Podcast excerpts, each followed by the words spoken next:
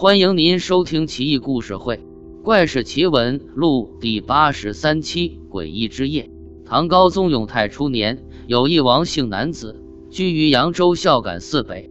某年夏天傍晚，清风习习，他坐在庭院，喝完酒后，跌跌撞撞跑到榻上，倒头便睡。不一会儿，鼾声如雷。妻子不满地嘟囔一句：“看他手垂在榻下。”担心他受凉，便把他的手举起来。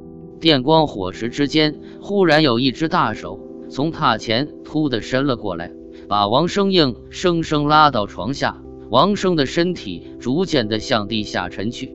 王生之妻惊惧万分，连忙上前拉，不料还是阻止不了。于是他连忙呼救，好几个奴婢和他用尽全力去拽，也不能阻止。